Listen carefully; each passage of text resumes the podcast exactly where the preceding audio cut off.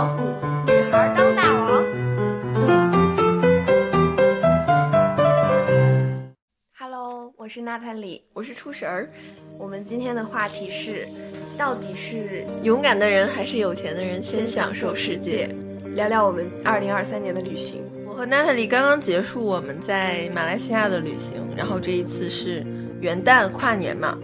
所以就整理了一下，然后我们想说。聊一聊吧，二零二三年，因为我们都去了很多的地方。我今年去过大概有十七个城市，他们分别是大同、秦皇岛、大理、昆明、丽江、重庆、成都、厦门、上海、天津、乌兰察布、济州岛、沈阳、许昌、杭州、亚庇、仙本那。其中秦皇岛我去了两次，天津去了两次，上海去了两次。然后我今年去了阿那亚、上海、成都、厦门、海口、万宁、广州、台州、昆明、大理、清迈、天津、深圳、亚庇、仙本那，一共是十五个城市。其中上海去了两次，广州两次，天津两次。然后我们一开始就想说，我们每个人去统计一下自己这一年的一些旅行的碎片、最闪光的瞬间。我一开始觉得可能我们不会有太多的瞬间，我还跟娜塔莉说，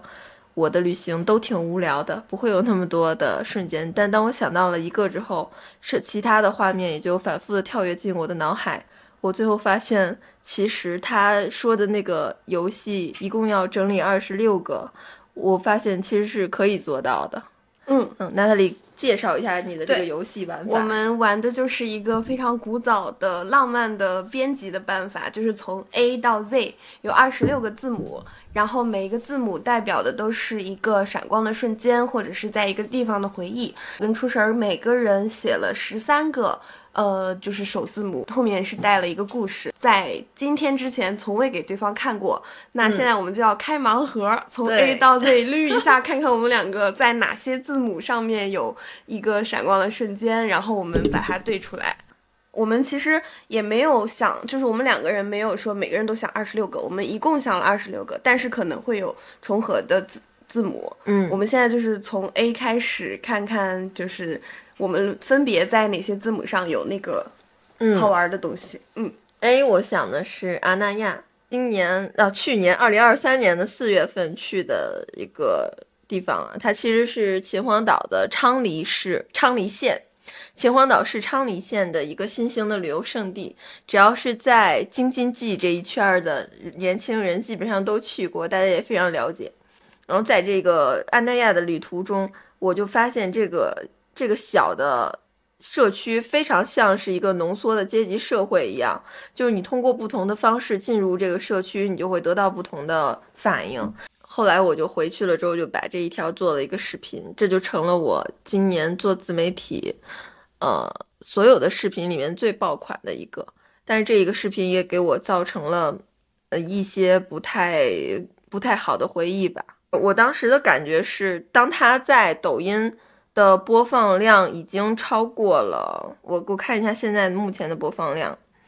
它的播放量已经一千零八十三点三万了哇！然后在小红书也是比较爆的，有很多人看到了这一条视频之后就过来跟我发私信，跟我说我在刷社社交媒体的时候刷到了你的视频，然后当时我的心情其实很复杂，因为这一条视频受到了比较大的争议。就有很多人在评论区会吵架，嗯，就是有一些人可能会觉得这个本来就是花钱去的，不同人就该享受不同的待遇。然后有一些人会觉得你看这点儿东西你就觉得他是阶级了，就觉得我没见识。然后在种种的这种言论的冲击之下，我就感觉好像已经摸索到了一些关于流量的规律。但是我感觉我的左左肩上搭着一个恶魔，右肩搭着一个灵感之神，他们在同时的跟我说：“这个，当你把你旅行中的一个见闻给它扩大化，然后把你的想法说出来之后，你可能就要承受这一些，你的内容可能会伤害到你，但是你需要修炼一颗比较强大的内心。这个是这个阿那亚这个字母 A 带给我的 感受。”我发现我突然有了总结我的旅行感受的经历，而不是那种走马观花式的。你到了一个地方，然后走了，你什么也不想。当我把我对于这此地的感受描述出来了之后，我发现原来竟然能得到那么多人的共鸣也好，或者是挑拨到了他们敏感的神经也罢。我确实觉得自己是一个内容人了，因为这个地点。这是一个非常劲爆的分享。非常重磅的重磅的，对于你来说，也对我们这个本期内容来说，嗯，你有关于 B 的，哦，我有关于 B 的，我没有 A，我的 B 是 buy，就是买各种东西的乐趣。就是买买买，你的 Prada 眼镜 是不是跟这个有关？有关有关。就是我今年旅行了很多地方，然后是因为我买了南航的随心飞，所以我在年就是上半年的时候，我可以经常去各种地方。然后我在旅行的时候，忽然发现，忽然懂得了一件事，就是我以前不明白为什么那么多人旅行的时候喜欢买东西，然后为什么就是大家把。嗯，买买买跟旅行联系的那么密切，但今年我终于明白，对于一个社畜和就是社会人来说，我可能平时没有买东西的心情，但是旅行的时候，我的心情会变得不一样。所以我在厦门的海边，我终于就是有时间去逛那个实，就是有裙子的那种实体店，然后我去了一个非常复古画风的一个小店。然后买了两条海边长裙，然后其中一条我穿了三个季节，从春天穿到夏天，再穿到秋天，是一个非常成功的购物。同时在海南，我买了第一个大牌的配饰，就是那个 Prada 的眼镜，因为当时我要，呃，我下一站要去到万宁，但是我没有戴墨镜，然后我。我又觉得不不想随便的去买一个墨镜，然后当时正好海南有免税店嘛，然后我就在免就是一个专门卖墨镜的免税店的那个区域试了几乎所有的大牌眼镜，然后找到了最适合我脸型的那一款，然后是一个粉色豹纹的那种边框的，像黑社会一样，对对对，就很大。我看到那个墨镜的感觉就是红星十三妹走进我身边，特别像是小的时候。看《古惑仔》的时候，红星十三妹的那种装束，对那个墨镜超级黑社会，确实很成功。就是我买了它，然后去到万宁去冲浪的时候，我戴上那个墨镜去我的冲浪俱乐部，然后所有的人都在看我。我当时还租了一个很拉轰的电动车，就像《罗马假日》里面的那种大型的复古的车型一样，就是整个人就是很快乐。然后墨镜真的要买贵的，它会让你的。嗯，气场不一样，对，让人的气场非常的不同，对。然后，嗯，后面我还在大理疯狂赶集，就是我扫遍了床单厂、三月街、北门市场的尖货，然后买了像果实耳饰啊、vintage 耳饰啊、扎染的裙子啊这种。我我买到一个就是女生，她在那个果实耳饰的摊子上看到我，她说：“我觉得你浑身上下都好好看，我好想跟着你买。”那一刻，我觉得我可以做一个亚非拉。第一买手 就是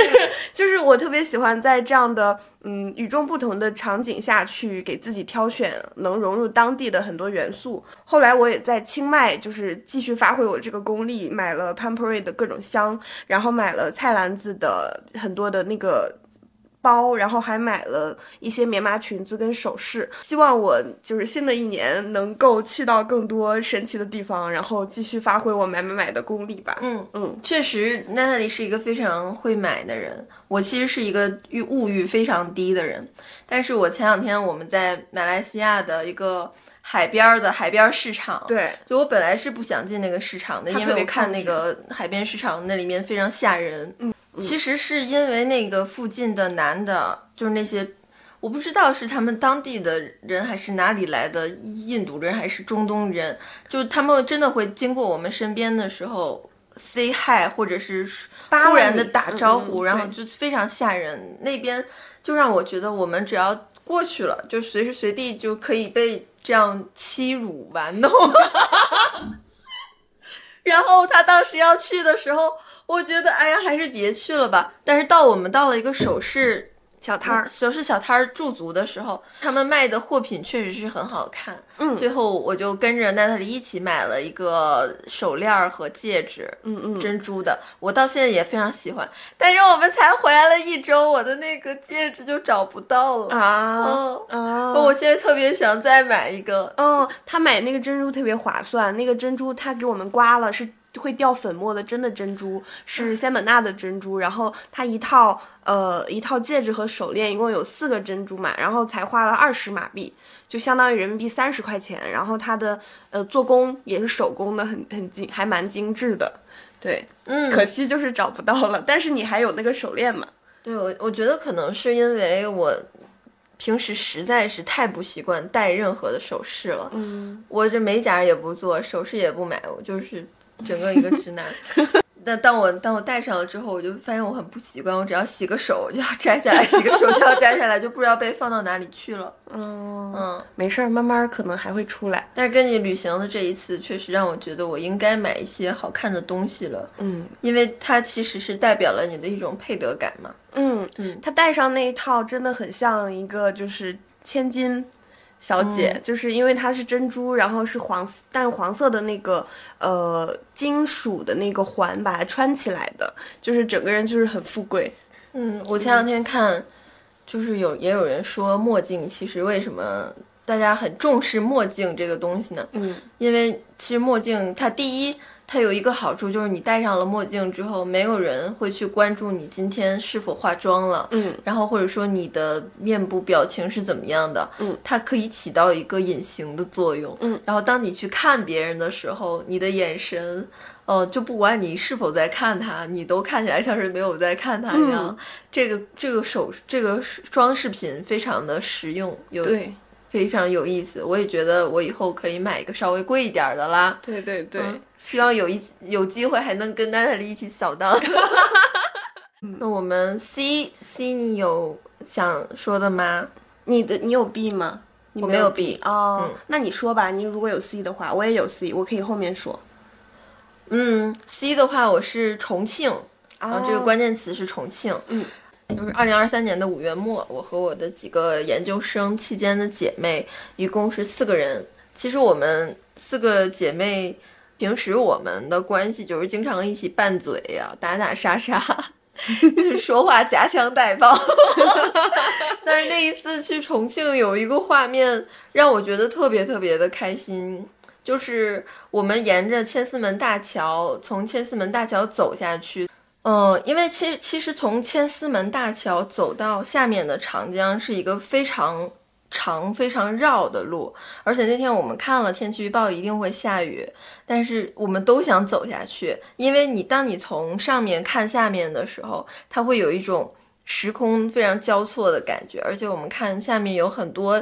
人都在很开心的扔石头，我们就特别想下去玩儿，于是我们就绕了超级超级远的路，最后走下去的时候刚好下雨。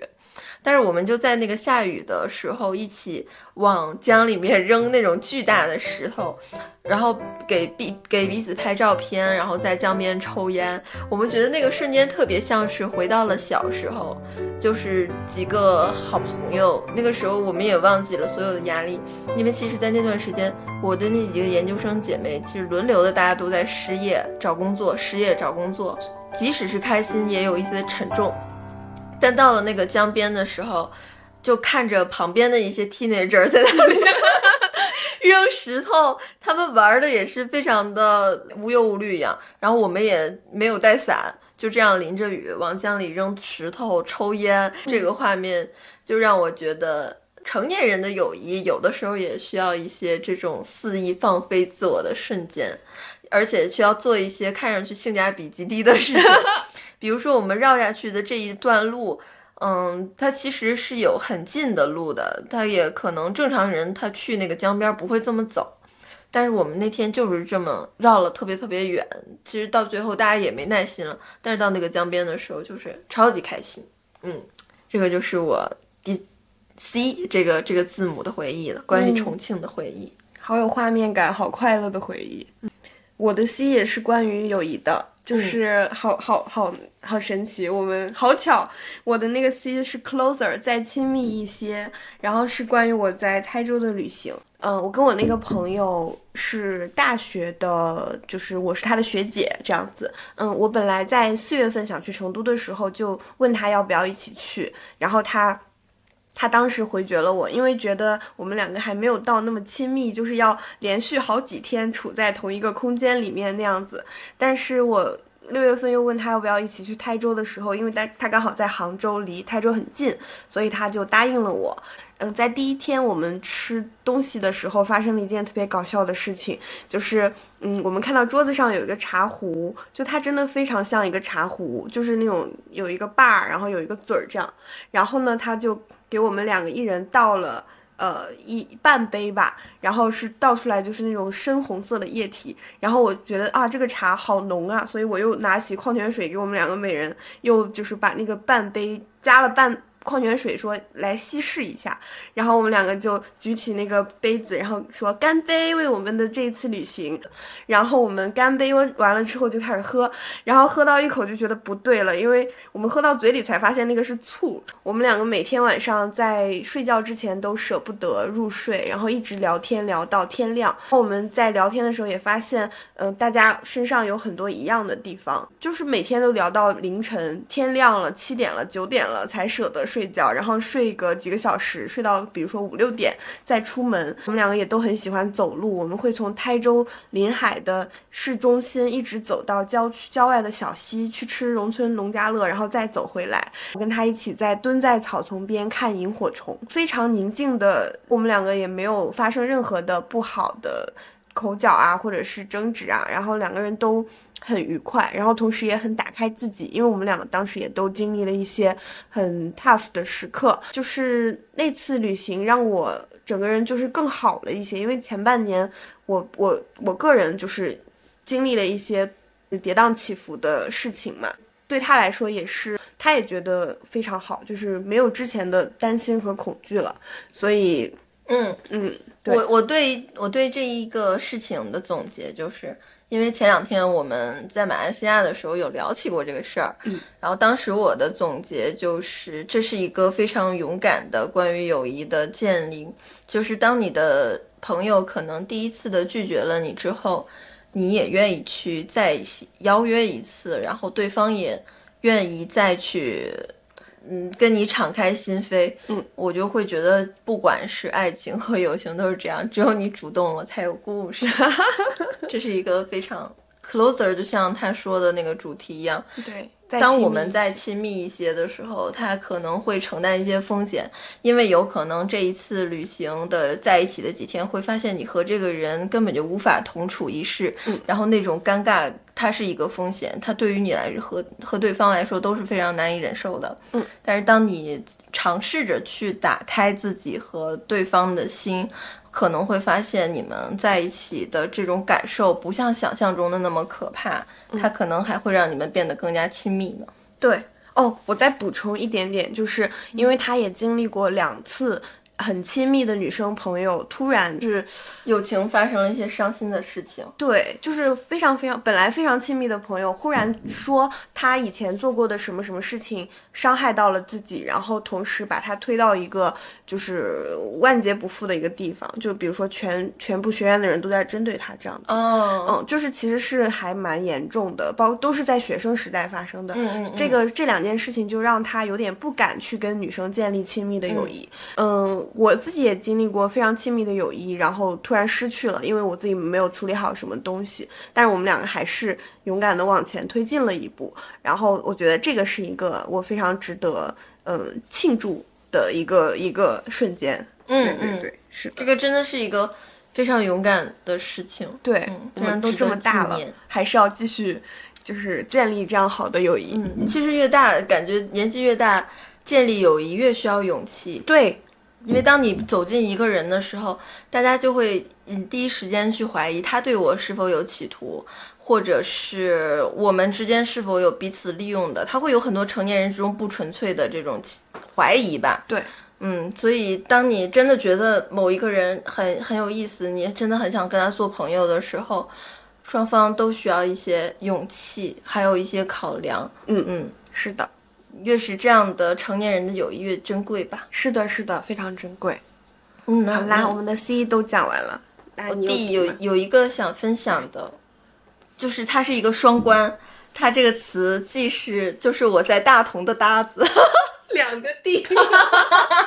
我在大同的旅行搭子，就其实那是我第一次。敢于在互联网上找旅行搭子啊。就我我虽然很讨厌“搭子”这个词，但是当时的情况就是这样的。可能说去大同是也是我在二零二三年第一次真正意意义上的旅游吧。然后这一次旅游也促成了我这个新媒体事业的发展。嗯，就是当时我突然剃头挑子一头热，嗯，就就很想去大同看一眼，因为我特别想去悬空寺。嗯，然后悬空寺那个寺，我觉得在悬崖上好有意思啊，而且它竟然离北京就这么近。于是我就在豆瓣上一个就是关于旅行的小组，可能就是我们一起结伴旅行啊，叫这个名字。我就发了一个帖子，说我想找一个女生跟我一起去大同，然后我们就是我说了我的出发日期，然后我要求就是最好是女生，但是一个男生私信我说男生可不可以，因为也没有女生过来问我，然后我就想说那行吧，我勉强接受吧。然后结果我们上路了，上路了之后，还在公交车上，还在还在高铁上。碰面呢，我就觉得这个人跟我气场不合，嗯啊，因为他那个人是就稍微有一点 down 的那种，他很容易让这个旅行变得索然无味。因为我记得我们刚下了公交车，他就说了一句话，让我不想跟他一起走了。呃，就是我说我想去哪哪哪，我想去哪哪哪，他说我觉得哪里都那样吧，我对这次旅行没有什么太大的期待。怎么这样啊？然后我当时就想说，我心里我揣着我揣着很多的想法，我很很有热情。然后我就说，哎呀，好吧，那我要不然我们今天就各走各的。我就是这种直接撞人。然后在我们去大同的第一天下午，我就直接一个人去华严寺了。然后他可能也无聊，他一个人逛，他也不知道逛哪儿，因为我的旅行计划非常详实，去哪里我都已经想好了。后来他就想了想，说要不还是跟我见面吧，还是跟这个女生一起吧。后来我们就在逛完了华严寺之后一起。第二天就去了悬空寺和云冈石窟嘛，然后这两个这一天其实过得还还比较愉快了，就是正很正常。但是我跟他也没有一张合照，因为我觉得这个人跟我就是气场不合，我也根本就不想通过这个旅途跟他发生任何的可能性啊，连做朋友的可能都没有。嗯，但是就在那天晚上回来，在大同古城墙大概十点多，然后那个古城墙其实是十点钟不让进人。然后我们就刚好卡在十点之前的那个节点上了古城墙，那个地方就很有意思。它因为它人突然变少了嘛，白天的时候古城墙有很多人在拍照啊，然后就有点像西安的城墙一样，它有点很景区。但是到了晚上十点之后了，就会变得很阴森可怖，而且有一些城墙里面就像驿站一样的楼，它会发出红色的光，就巨可怕。我们就越走越远，越走越远，直到那个地方已经完全没有人了。我感觉我穿越到了神话那个里面秦始皇的陵墓里，我当时就有点害怕。但是他就他就是还可以，他就一直跟我开玩笑什么的，然后他还在旁边唱歌。后来到了一个门门口，那个门里面就发着那个红光，特别可怖。我就说你敢不敢去看？然后他就说，他说他敢啊，他就看完了，然后然后说没事吧？我就是想说我也想看，然后他就在旁边吓我。后来吓我了之后，吓我了之后，我们两个就哈哈大笑。我就那个时候觉得，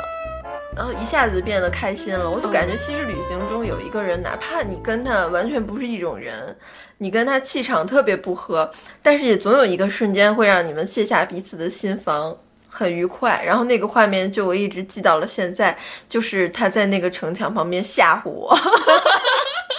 他在那个非常恐怖的场景里吓唬我，因为我当时感觉我们可能都要出不去了。我们走的，后来我们就一直在那里打转，像鬼打墙一样，怎么都走不出去。但是后来还是，嗯，就是换了一条路，最后出去了。出去的时候，我就是。卸下了一口气，这样。但是我当时我就在想，还好不是我一个人，还好有一个人跟我一起，然后他能唱歌，他能讲笑话，让这个气氛变得轻松一点。如果一个人在这，一定吓死了。嗯，他本来不是还挺低气压的嘛，但是在那个场景下，他突然又会变成了一个就是能给你安全感的和乐趣的角色。对，我把这个事就总结为在恐惧中感到了奇怪的亲密。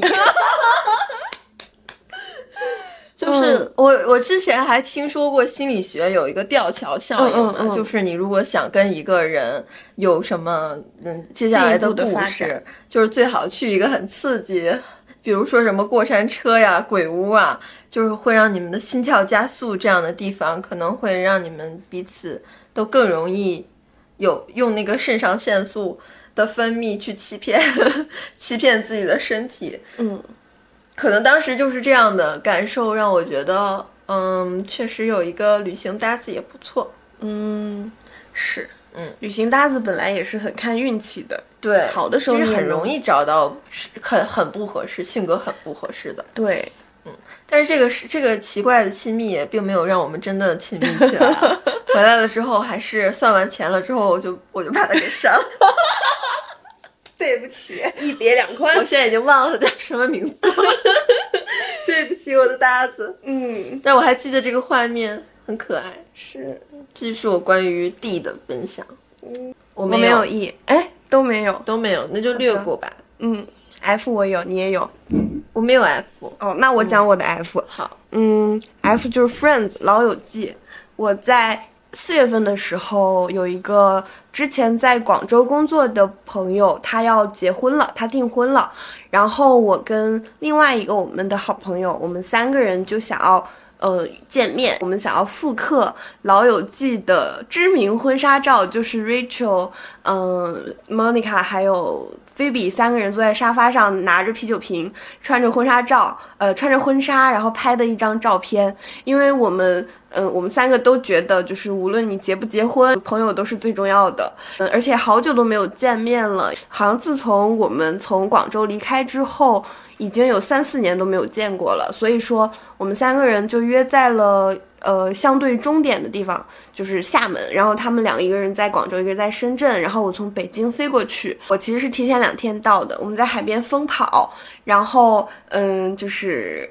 嗯，然后又喝酒，然后回到酒店的时候，我们又因为太累，又就是吃了点海鲜就睡觉了。然后第二天那个有一个就是要结婚的那位朋友，他吃了沙茶面之后就上吐下泻，也特别特别难受。然后我跟另外一个朋友就把就是把他送回酒店休息。那位朋友撑着病体，然后我们三个人穿上我们准备好的头纱和白色的裙子，在酒店里面拍了一张那个《老友记》的复刻。这张照片就。除了那次发了朋友圈之后，我还在他结婚的婚礼上那天的朋友圈又发了一次，然后在我二零二三年的年度酒图又发了一次，就是因为他真的非常的快乐。我想想，这个 K 是嗯哪个词来着？哦，就是我的这个 K 是中文里面的坑，被坑的一个经历。去云南玩有一次是被坑了。呃，我遇到了一个刷红漆的，就卖刷红漆的椰子的摊主。我问他这个红红色的椰子是怎么回事，因为我没有看见过红色的椰子。他说这个是本地的椰子。后来有一个司出租车司机才跟我说，他说云南本地不产椰子，所以那个红色的椰子它就是被刷了红漆的老椰子，那个水特别难喝。然后我就拿起来喝了之后，我就感觉这个水就是跟涮锅水一样难喝，酸溜的。嗯我就特别生气。但是那个时候我已经走了很远了，我就跟我跟我一起的两个男生说我这个事儿，我想去理论一下啊。其实那两个男生都是属于很很不爱多事的人，嗯他们在旅行中一直表现的也特别好脾气，也是我在旅行中在青旅遇到的两个比较不错的同伴。嗯但是他们在听了我这个被坑的事情之后，就跟我一起回头去算账了。后来我们就在那个摊位上和这个摊主就就对峙了将近半个小时的时间，我就一直不走，我就说你必须把这个十块钱还给我，因为我说你骗了我，你需要把这个十块钱还给我。后来他就是死活不同意，我说那我拿你一个橘子，我就一定要把这个事情给掰扯回来。嗯，但是他们。就是当我想拿这个橘子的时候，我发现就是他们这个坑人的这个产业，它是一个地方地头蛇，嗯很多人都在做的事情。嗯嗯就在他旁边有一路的摊贩都在帮他讲话，哦，然后就是开始跟他一起跟我们吵。天然后当时我那个感觉就是我特别的，嗯，特别的欣慰，就旁边有两个朋友陪我一起。我也是在这一次的旅途中，感受到其实异性是有纯友谊的，可能是我自己的原因啊，我的性缘脑也非常严重。我就是遇到了一个异性，我就会想，我们要么就是纯粹的，对，没有交集，要么就是有可能会谈恋爱，嗯。只会有这种两种极端的想象哈，但是这次我那一次我去云南玩的时候，跟他们两个这一路上，我发现他们都是非常的有分寸、有距离感，并且非常礼貌，但是同时又有真情。他会他们会一起帮我做这个做那个的，而一路上我就承担了那个 PM 的角色，我一直在规划路线，因为他们都是嗯。不是很爱动这些脑子，所以就一直一路上跟着我。嗯，我说我明天要去玉龙雪山，他们就跟我一起报了玉龙雪山的团。我说我明天要去束河古镇，嗯，他们就本来已经有一个男生就要已经要走了，回新疆了。嗯，他另外一个男生说我们三个一起多开心呢，你别走了。他就跟我们一起去了束河古镇。哇，嗯，所以这这一次。其实说说是被坑，但是其实这个被坑这个事情挂的是人，就是我第一次觉得，在你在旅行中你被坑的时候，旁边有两个异性，有有异性跟你一起去面对这个不公正的事情，嗯，这个事情让我觉得特别的珍贵，嗯嗯，后来我们还三个人一起去泰式泰式按摩了。因为泰式按摩你是要换衣服，然后要按嘛，其实它是一个比较私密的事情。嗯，但是我们都完全都没有觉得尴尬。然后我要去换衣服的时候，他们两个就非常自觉的就说你去厕所换吧，然后他们也不会觉得有任何尴尬。然后那一天我们就过得特别开心，而且他们两个有一个特别就是非常自觉的一个行为，就是当他们两个之中其中一个人单独的要跟我走上行程的话，另一个人都会。跟对方说一句没有你，我感觉好孤单，就是那种开玩笑嘛，就是说没有你的话，嗯，就是我们两个玩的就没有那么开心了，就会希望这三个人哪一个人都不要走，然后他们两个都没有希望说就是我想跟这个女孩单独行动，他们没有雄竞，对，而且我们后来这个旅途结束之后，其实一开始我们在昆明的青旅认识的时候是将近有七个人。都是在那个青旅里面认识的，那个青旅叫大角市，我也挺推荐大家去昆明玩的时候入住这个青旅的。嗯，但是到后面大概去了丽江县，又去了大理，这后面的旅程，因为有一些人不顺路嘛，有人去了腾冲，然后有一些人就在昆明就结束了，就是后面就是我们三个了。嗯。嗯，我记得你这段旅行结束之后发了一条朋友圈，说不舍友谊。对，呃，就是这一趟旅行到后面，因为是我们三个人嘛，我们三个人，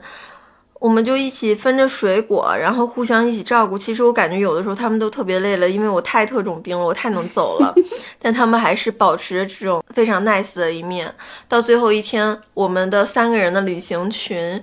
就是大家一个一个的送走，最后那个男生。有一个男生是最后走的，他在我们两个走了之后，给我们两个分别发了一个小作文，就发到了我们群里。然后我当时就觉得，嗯，原来这个世界上是真的有这个异性友谊，并且非常美好的友谊存在的。嗯嗯。之后我再去上海的时候，就和另就和就和那个发小作文的男生又见了一面呢。就是这个旅行中的友谊，他也可能也不止停留在旅行了。嗯，他可能会在日后。我们真的会成为很好的朋友了。嗯，这个我觉得你这次相遇也特别的云南气质，就是好像你在云南就很容易遇到这种，嗯，很好的人。就是那次结束了之后，我确实觉得那个云南旅行结束了之后，让我觉得空落落的，嗯，太太美好了，嗯，所以很难受。是，其实你刚刚讲云南的友情，让我也联想起了我在云南遇到的人，也都很好，好像是我这些旅行里面就是最印象深刻的。就比如说有，比如说我不是腿受伤了嘛，然后有一个男生就到处带我去看，去医院去看，然后有一个姐姐就是在此之前会带着我们到处玩，然后并且带我们吃了云大理当地最正宗的广式炒河粉。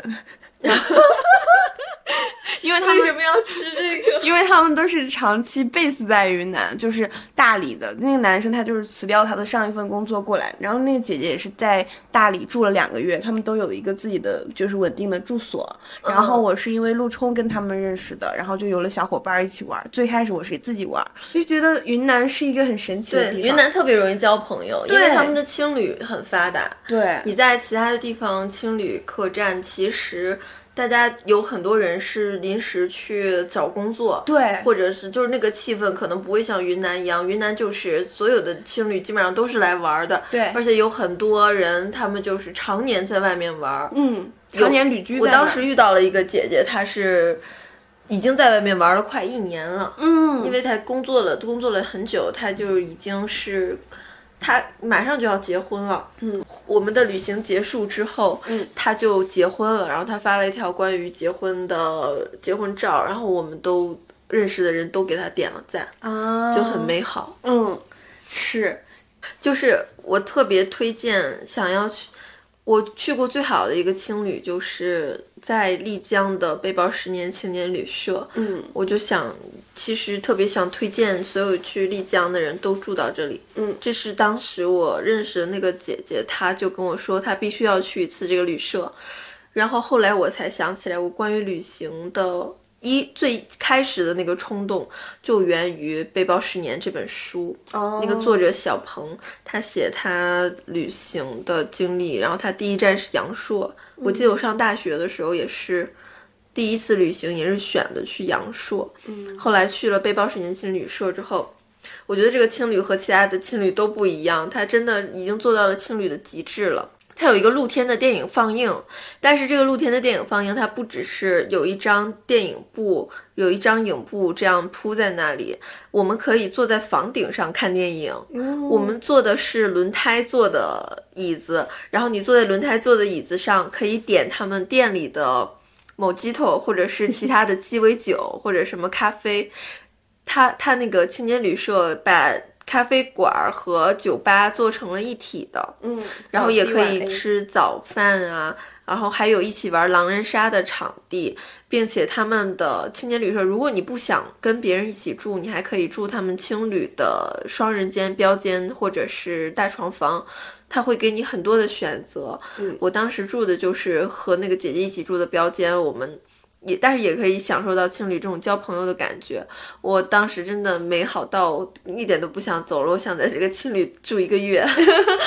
我我当时也是，就是连续一直在续住我在大理的青旅。我本来只订了两天。你是哪个青旅？也推荐一下。桃溪，就是那个青旅是一个比较新的青旅，然后但是它是有那种。呃，旁边都是大的窗户，然后你可以看到树上的小松鼠跑来跑去，然后它的氛围也特别的好，就是嗯，底下就是大家可能会坐在那个下沉的那个类似于一个 playground 里面，然后你可以聊天，你可以玩桌游，然后你也可以看书，就干嘛的人都有。然后它就是一楼是男生的房间，二楼是女生的房间，然后再往上才是那个标间什么的，然后。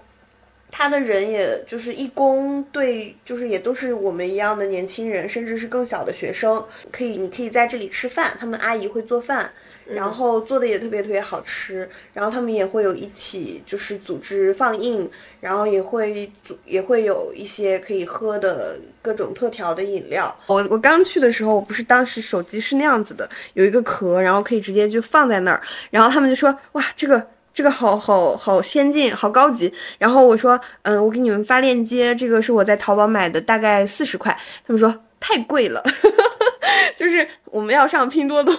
就是那种非常松弛的氛围。然后你可以睡到半，你可以睡到中午起床，也可以，嗯，那个啥，也可以一早就跟他们一块儿就是结伴。我还遇到了一个开房车的，呃，两个宁波人，嗯，他们就开了好几。几千公里吧，开到大理，然后他们每天开，每天在青旅睡觉，但是他们会开着他们的房车开到洱海边睡午觉。经历，嗯，然后他就说，国外的青旅基本上都是男女混宿的。对，我有听说，所以有点恐怖。对我，我我是不敢在国外住青旅，但是我可以在国内。我觉得，尤其是你看，我们去云南，就两个人都不约而同的选择了青旅。嗯嗯，就是因为那边的氛围太好了。嗯就是我，我遇到一那个男孩，他是个理发师，他就是在我生，呃，他也是玩滑板的，他就是在我腿受伤之后带我到处去看医生的那个人。他跟我说，来大理的人或多或少有点毛病。嗯嗯我不会觉得有毛病吧，就是没有到社会主流的那一块。对对对，嗯他对说的毛病也是就是非呃。就是主流认可的那种对，精英的那种角色，可能大家就是心里面或多或少都有点追求或者小梦想，然后他们有的人也是想要在大理就是永远的生活下去，通过开店啊各种方式，嗯，嗯，对。我们不小心一聊 K，竟然聊了这么多，因为太太美好了，确实没问题。我觉得我们关于旅行真的可以说的很多。是啊，很快乐，嗯，还有我有一个关键词是关于溜，就是我今哦，我去年有一个独自旅行的经历，就是去厦门啊，嗯，然后去厦门这一趟旅行，因为很匆忙，我其实完全没有查天气。就是两天，整整两天，周六周日两天都在下巨大的暴雨，但是有一阵儿下的就大到非常厉害，我都在雨中，我的伞都要，我感觉都要被那个雨，我即使打着伞，那个雨都是往我脸上泼的，因为我那个伞还漏了。然后当时雨下的最大的时候，我刚好路过了厦门大学。大家都知道，厦门大学是中国非常难进的一所高校，有很多人会找黄牛进，但是其实根本就没有黄牛这一说，他们可能也只是给你带到某一个地方，你能不能进去就全凭运气。因为有很多人有这个一起来看流星雨的这个梦嘛，特别想进厦门大学。我当时打的主意是我肯定是进进不了厦门大学了，但是我就是溜进去了。原因就是当时那个雨下的很大，我前面有一个男生，我就发现他们学校里的同学他们是刷脸进的嘛，然后每一个闸机管的都非常严，保安会一直在那里盯着你过一个人就刷一次脸。然后刚好有一个男生走在我前面，我就想装作是他的女朋友一起溜进去。于是就在那个雨特别大的时候，我实在没有办法了，我也找不到地方躲雨，我就跟随那个男生一起紧随其后溜进去了。然后溜进去了之后，我就等于直接就可以免费参观厦门大学了。我就当时我的鞋里已经全都是水了，但是我还是抓住了这个宝贵的机会，我就进行了一番一起来看流星雨的圣地巡礼。可能在大多数人想走正常途径，想进厦门大学很困难的前提下，我就已经放弃了这个想法了。我就想说，这附附近是那个普陀寺，还有一些其他的景区嘛。但是没想到，就因为这一场大雨，我可以顺理成章的紧随他们的同学，装作是一个学生混进去了。这个事情。好像让我觉得这个世界上野路子还是很多的，只要你敢做，只要你敢想，你这个也是勇敢的人先享受世界的一则。也是。嗯，我这个就是它这个关键词是年，就是跨年，嗯，就是二零二三、二零二二到二零二三年的跨年，我是在上海跨的。嗯，就是它是一个很奇妙的一件事，是我把我不同的朋友聚到了一起，跨了一个年。然后这一次跨年，我们非常疯狂，就是一直在喝酒。哇我们第一个聚集地，我我觉这个店现在也开到了北京，我就很奇怪的发现，我前两天在望京小街看到了这个店，它的名字叫做爱杯。爱是爱情的爱，杯是杯子的杯。嗯这个店有一个特点，就是你只要交了九十九元，就可以在这里无限的续杯。哦，于是，这就是我们去年的跨年第一场，就是在爱杯喝酒。呃，当时是我有两个大学时候的朋友，然后我们都已经很多年都不见了，但是因为我那一次去上海，我把他们两个又叫起来。后来我们对去年，当我们都是上班的人了，在在上海又聚在一起，然后我又叫了一个我在老家的好朋友。其实他们几个就是和我，我们都已经很久没见了。然后我那个老家的朋友是就只是认识我，然后和他们在一起玩也是第一次见面。然后我们就在一起喝酒，喝的巨多。第一场是爱杯嘛，然后第二场是。我们去了 KTV 唱歌，然后在 KTV 我们又喝了好多啤酒。第三场是就是零点之后了，零点之后，因为我们还是意犹未尽，尤其是我还想去体验一下上海的 gay bar 是什么样的，嗯，就是也算是旅行。虽然说北京和上海常常听起来像是公务，我好像也是借着公务去的，嗯，但是这一次却让我们有了一次相聚的契机，嗯，就是好多年没见了之后，发现还是像过去一样。像大学一样，就是跨的非常好的一个年。嗯，这个是我的 N，P 我也有，你讲讲 P 是 pressure 是压强，就是你说的在仙本那最后一晚，嗯，我我不是因为体验潜水受凉然后发烧了嘛，嗯，然后你就说我是一个压强很大的人，我什么都要双倍的，无论是工作也好，无论是吃榴莲，我都会为为了。呃，双倍的快乐或者成就感，付出双倍的代价。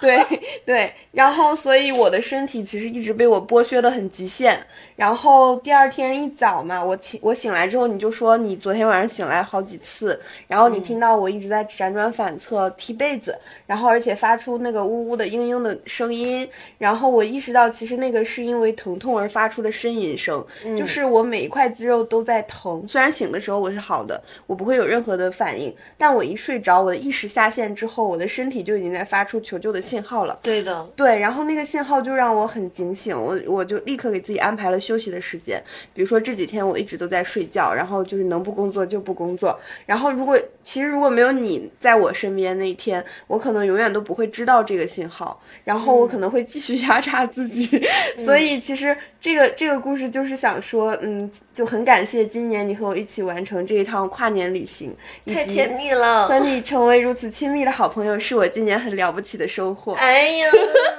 就是人，虽然说我们都是坚强的中国女人，但是人还是有一个弹性机制的。对，人是有极限的。而且我发现，特别压力特别大的状态下，以及需要你长时间集中注意力的状态下。你因为你的注意力都在那一块儿，你会对其他的东西的感知非常的不敏感，嗯，它就会让你失去了一些作为人的感官，其他感官就没有在打开的状态，嗯，你好像就随时听到一个召唤之后，你的精神就必须得振奋起来，这是一种很可怕的状态，嗯，没错，你需要集中精神去维持战斗的那个状态嘛，嗯，对，对自己有些残忍了，对对，确实这趟旅行，因为我的很多工作。要同时推进，我觉得我我对于呃马来西亚沙巴的这种感受，肯定是会有影有被影响到的。你听你的现在现在我们在录播课的时候，如果你们听到那种咯吱咯吱的声音，就是娜塔莉的半月板发出的呻吟。他的半月板也在跟他说：“ 虽然你很爽，但是你知不知道？因为你那一跤，我已经，因为我玩路冲，因为你这双倍的快乐，我也付出了双倍的代价。对，对，真的，我我的半月板永远都是三级损伤。嗯，勇敢的人先享受世界，但是勇敢的人先摔跤，先摔跤。”嗯，没有 S，我有个 S，你讲 S。好，S 就是 single ladies，单身女士要更加爱护彼此。这个事情其实，嗯，就是我回广州的是一个事儿，就是我的一个好朋友，当时他在发愁给结婚的朋友包的红包红包不够多，嗯，然后我我就问了数目，然后我就说够了，绝对够了。然后我说，我说。已婚人士已经得到了全社会的爱和资源倾斜，我们单身女士要更加的爱彼此，所以这么多钱已经够了，你不要再包更多了。嗯，就是我那个朋友，他是一个非常善良的人，嗯，他就很渴望去走入婚姻，但他其实也没有很幸运遇到自己的 Mr. Right，然后。嗯，但他其实对于每一个人都很照顾，然后同时他又是一个很擅长跟人亲近的人，所以我今年就是厦门也有他嘛，然后呃后来回广州我又住在他家，因为他在广州已经买了房子，然后我就跟他贴贴，然后我就觉得哎呀有一个这样的女生朋友真的很好，就是因为我们现在其实已经相当于没有家的人了，我们妈妈已经不会再这样跟我们亲密的贴贴了，然后。我我后来我就我去海南，我在海南免税店，我就给他买了一个施华洛世奇的项链，因为当时我就非常非常坚定的就跟他说了好几次，说单身女士要更加的爱护彼此。然后为了用行动证明我的理念，我就我就送了他一根很贵的项链。然后他们找到了幸福的人，找到另一半的人，他们已经有幸福了，已经有另一半了。我们呢？除了钱，是 穷的什么都不剩。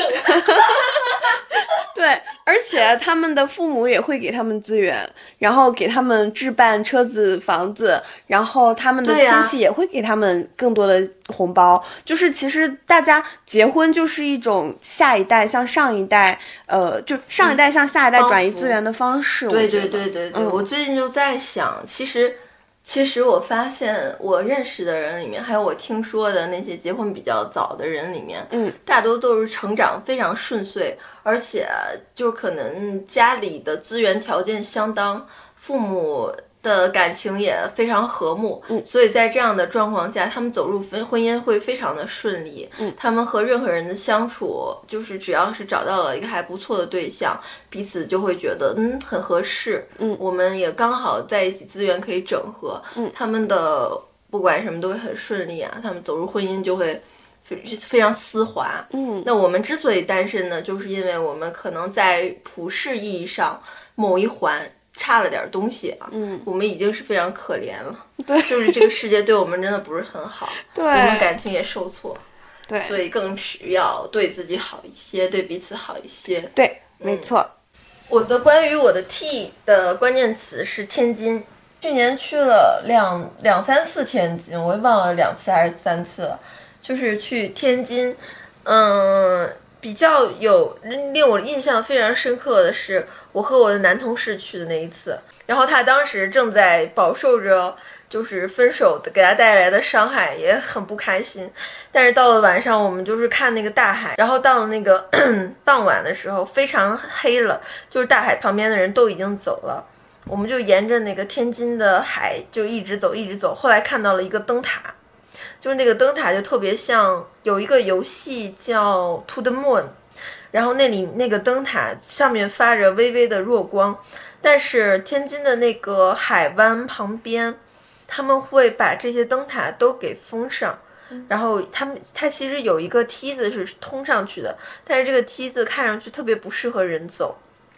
而且如果你要想进去的话，你要有钥匙，它的门口是要有一。它有一个栏杆把这个给围住了，是要有钥匙才能解开。我那天还穿的是个不太方便的裙子，但是那个时候我特别想上去，于是我们就冒着这个被抓的风险，就爬了那个灯塔。他先爬，他先爬上去了之后，然后我就让他抓我了一手，我也上去了。最后我们就爬着那个非常非常狭窄的楼梯。爬上了那个灯塔，在那个灯塔之上看到的海的风景和下面是真的是一点都不一样，感觉爬高真的是小的时候的那种乐趣又到了成年，嗯，超级恐怖，超级黑，然后你在那里再往下看的话，就是不太一样的风景。后来就特别吓人，因为那个摄像头动了，那个灯塔上面是有摄像头的，然后那个摄像头在转。我感觉是有人，其实他一直在监视着这一切，然后我吓得就赶紧，我们吓得就赶紧从那个灯台上面跑了。嗯，然后就蹦下来的时候，我感觉我的脚还有点崴了。我们穿了一个比较高的鞋，但是也挺快乐的。然后下来之后，我们就一直跑，一直跑，又遇到了一个灯塔，又往下爬，爬上去又去看，然后又跑。你们好像《梦女人》里面的，是的画面。我的 W 是乌兰察布啊，嗯，就是去年，呃，我和我的一个很好的前同事，我们两个一起去乌兰察布玩嘛。然后这个乌兰察布这这个经历，我觉得我就是一个纯纯的屁人。这一次在旅行中，我有很多不靠谱的大大不靠谱的瞬间。我都觉得我自己有点过分了，但是我那个同事他竟然容忍了我，他竟然在这个旅行之后还邀请了我一起去济州岛，还还愿意跟我一起去济州岛玩，然后我就感觉到这种被包容，旅行中被包容的这种情谊吧。嗯，那那那一次乌兰察布旅行，我的不靠谱的程度是怎样的呢？我来形容一下，我做了一件事是。当我们进入火呃一个景区之前，我们租的车的车门我忘关了，于是我们在景区下整整一个下午，我们的车门都是开着的，而且我们有很多贵重物品都在车里。他后来出来了之后，盯着这个车看了半天，就是我也很惊讶，怎么没有关车门？他说：“我从来没有想象过这种事情会发生在生活中，你会忘记关车门。”他说：“关车门这件事是。”多么自然的一件事啊！怎么会忘记呢？我也很怀疑，我怎么会忘记关车门？就是万幸，所有的东西都还在。然后第二件事是，就是也是一个非常不靠谱的经历，是我，因为我们那那次租了车嘛，然后因为我还是一个有驾照的人，他特别想让我试一下能不能开车，我也很想尝试一下，因为我自从拿了驾照之后，我就一次车都没有开过，我没有机会。那是一个傍晚，因为过灯光有些暗了，他把车给我开到了一个比较空旷的小场地之后，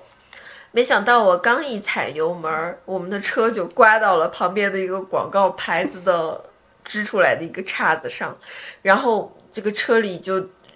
听到声音的时候，我就觉得大事不妙了，好像被刮了。我当时我踩油门可能也就两秒钟，我就被挂了。然后我那个朋友跟我说：“你要你往你打打转打方向盘啊，因为我好久都没有开车了，还打反。我觉得打没有打反，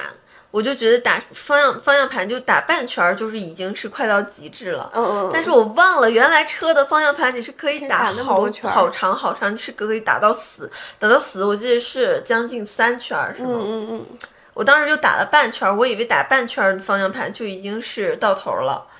他也没有说什么，他就是说：“哎呀，怎么怎么，哎呀，算了，还是我开吧。”后来我们还车的时候还好没有被发现，要不然就要扣好多钱了。嗯，就是我在旅行中。大懵就是大懵特懵的一次经历，但是却也挺也挺开心的，就是因为你有一个比较好的朋友可以包容你这个样子。嗯，以上就是二零二三年我挑选的关于我和娜塔莉两个人的旅行瞬间中，我觉得比较值得回忆的十几个瞬间。这些瞬间希望能带给你们快乐。那也敬请收听下一期，听下一期娜塔莉挑选出来的她的版本。